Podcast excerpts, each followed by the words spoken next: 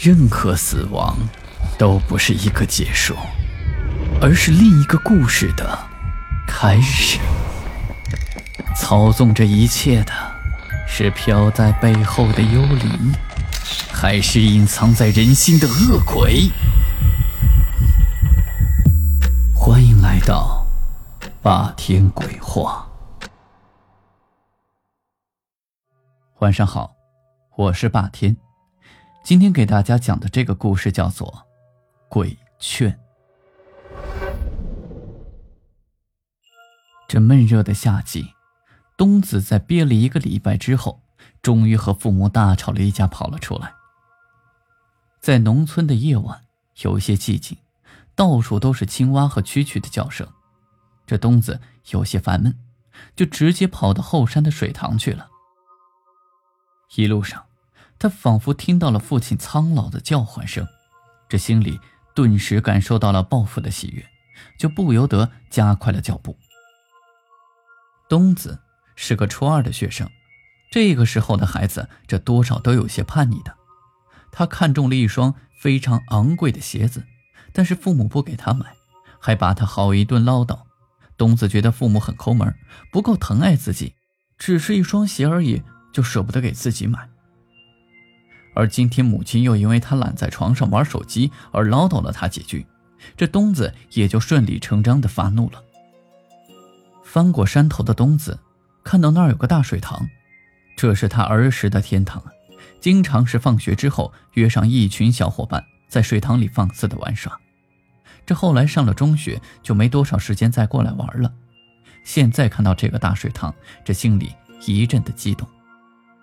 等东子走近了，才发现，在水塘的边上竟然有一堆篝火，有个黑影坐在那里烤吃的。他心想，这人可真会享受啊，不会是在烤肉串吧？这东子眼睛就发亮了，刚吵完架跑出来，这晚饭都还没来得及吃呢，这会儿肚子还真的有些饿了。东子快步跑过去，终于看清了坐在地上的人，是大柱子。东子掩饰不住内心的激动，没想到在落难的时候还能碰到自己儿时的玩伴。大柱子是邻居李婶的儿子，跟东子一起穿开裆裤长大的。后来因为学习成绩不好，读完了小学就再没有读了。而东子进了中学之后，很快有了新同学，也渐渐的跟大柱疏远了。大柱子长得黑黝黝的，还比同龄人要高很多，所以。他们都叫他大柱子。看到了东子，这大柱子也很兴奋，就招呼东子过来坐下，一起吃烤鱼。东子这才看清楚，原来大柱子烤的不是肉串，而是他们从小就爱吃的烤鱼。大柱子的水性很好，估计这鱼是从水塘里捉的。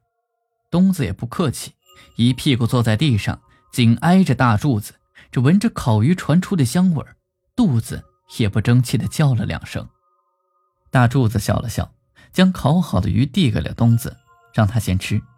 东子接过鱼之后，才发现这大柱子的浑身还是湿的，短袖上还滴着水。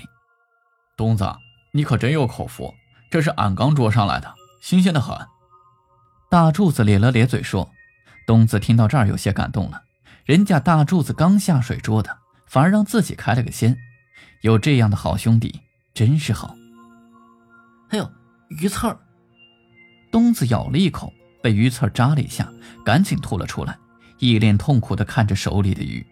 你呀，就是急性子，这鲫鱼满身都是刺儿。以前是刘婶给你挑刺儿，你只管吃肉，现在遭罪了吧？大柱子在一边说教着，东子白了他一眼，小心地挑着刺，一脸不高兴地说：“别提我妈了，小气的不行。”我看中了一双鞋都不给我买，我这会儿正在气头上呢。大柱子看了东子一眼，眼神变得复杂了起来，继续说道：“你看中的那双鞋多少钱啊？也就才五百多块钱而已。”这东子头也没抬的说着，这大柱子怔了怔，叹了口气说：“这些钱我刘叔要去给人家当几天的小工才能挣来啊？”东子听完之后愣了一下，有些底气不足的回答说：“大概四五天吧。大柱子诡异的笑了笑，没有接话，继续翻动着手里的烤鱼，然后开始喃喃自语起来。我记得，你们家还不如我们家富裕呢。当年为了给你凑够学费，刘叔去采石场堆石头，这一天下来手里都是血泡。还有刘婶做了好吃的都不舍得自己吃，每次都用盘子扣起来等你回家吃。这些话说的，东子心里有些难受，他鼻子一酸，手里的烤鱼再也吃不下去了。但是他觉得不能就这么回去。那样多没面子，大柱子，我能在你这儿凑合一晚吗？明天再说吧。东子眼巴巴地看着大柱子，大柱子指了不远处的一个瓜棚说：“喏，你去睡吧。”东子不想再听他的说教，拔腿就跑进了瓜棚。这里面的设施很简单，一张床占据了大半个屋子，别的就没什么了。大柱子家的瓜地就在这附近。看来他每天都是在这里看瓜，折腾了这么久，东子也累了。刚躺下，大柱子也跟着走了进来。东子，人这一辈子不能做冲动的事儿，不然就算是后悔一辈子，也不可能再重来一次了。大柱子整理着自己湿漉漉的衣服，不经意地说着。这东子就皱着眉头说：“行了，行了，行了，这一晚还有完没完？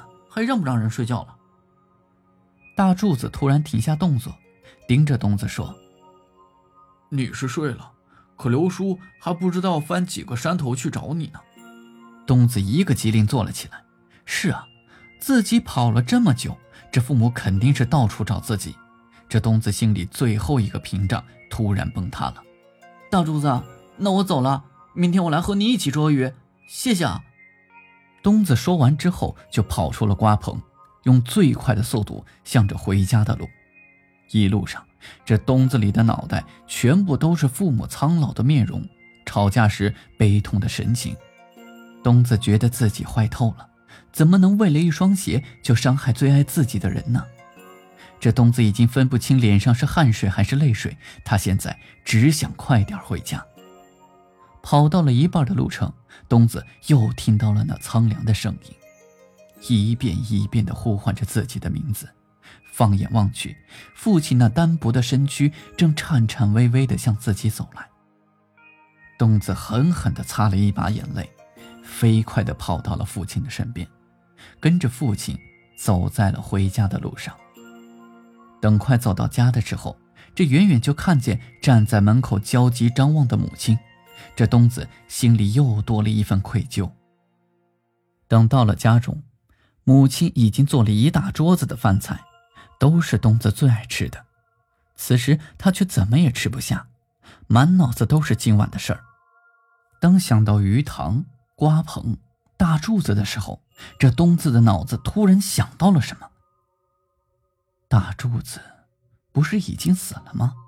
就在小学毕业之后，因为大柱子不想继续再读书了，就跟父母大吵了一架。独自跑到水塘边，失足淹死在了里面。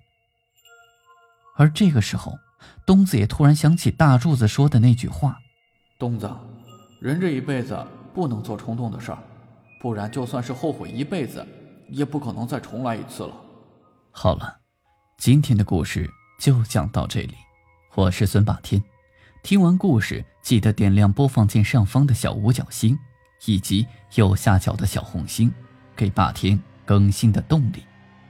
午夜论奇案，民间言怪谈，这里是霸天鬼话，我们下期再见。